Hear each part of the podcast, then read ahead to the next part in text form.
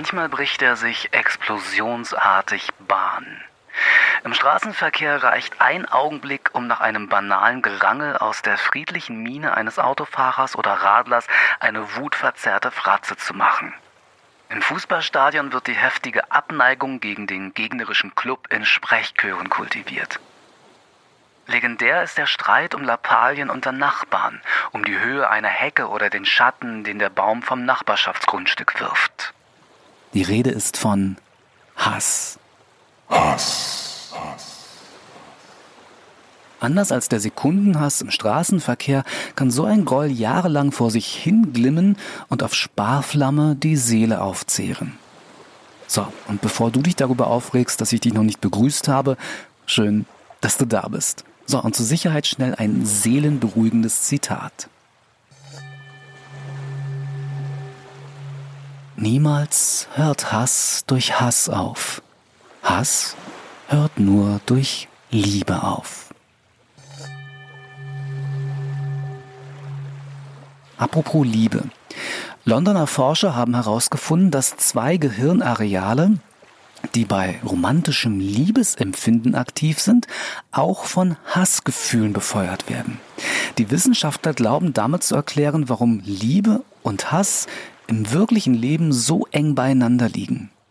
Als der gefürchtete Stasi-Chef Erich Mielke der Volkskammer gegen Ende der DDR versicherte, ich liebe doch alle, ich liebe doch alle Menschen, meinte er also womöglich, ich hasse doch alle. Die Liebe der Stasi war von Hass nicht zu unterscheiden. Nun weiß ich nicht, ob das nur mein Gefühl ist, also eine persönliche, gefühlte Wahrheit, eine vielleicht zu einseitige Sicht auf Dinge. Aber mir kommt es so vor, dass viele Menschen sehr von Hass erfüllt sind. Also mehr denn je. Ja gut, vielleicht wird einem auch das äh, durch das Brennglas Internet vermittelt. Ja, aber auf der anderen Seite, man muss sich nur mal auf Facebook umschauen, quasi auf der Metaebene. Als Facebook angekündigt hat, dass sich der Konzern in Meta umbenennt, da gab es ganz, ganz viele böse Smileys und äh, richtig, richtige Hasskommentare. Ja, kann man sich nicht ausdenken, oder? Ich meine, wenn man Facebook doof findet, was ich teilweise schon verstehen kann, dann melde ich mich dort ab. Oder hier, noch verrückter.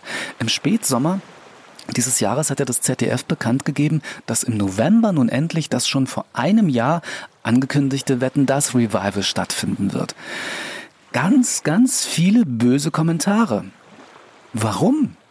Verstehe ich nicht. Ach hey, schon wieder ein Sack Reis, der, mh, hm, naja, also äh, ja, grundsätzlich könnte einem das ja egal sein.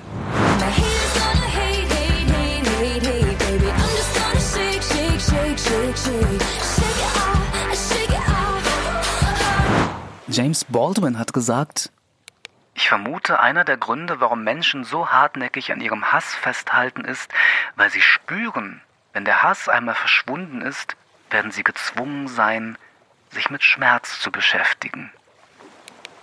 Tja, und ich glaube, da steckt sehr, sehr viel Wahrheit drin. Meta, äh, äh, mega, mega viel Wahrheit. Und ähm, unter uns, Dir fallen bestimmt auch eine Menge Leute ein, auf die das zutreffen könnte, oder? Ja.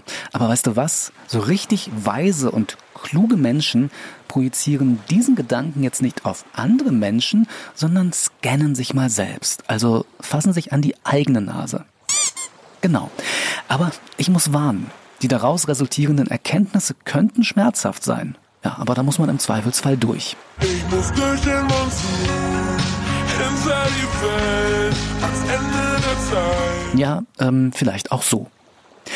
So, ihr Lieben, äh, war sonst noch was? Ähm, kurz nachgedacht? Nö, eigentlich nicht, äh, außer das hier noch. Schön, dass es dich gibt. Gruß und Kuss, dein Alan.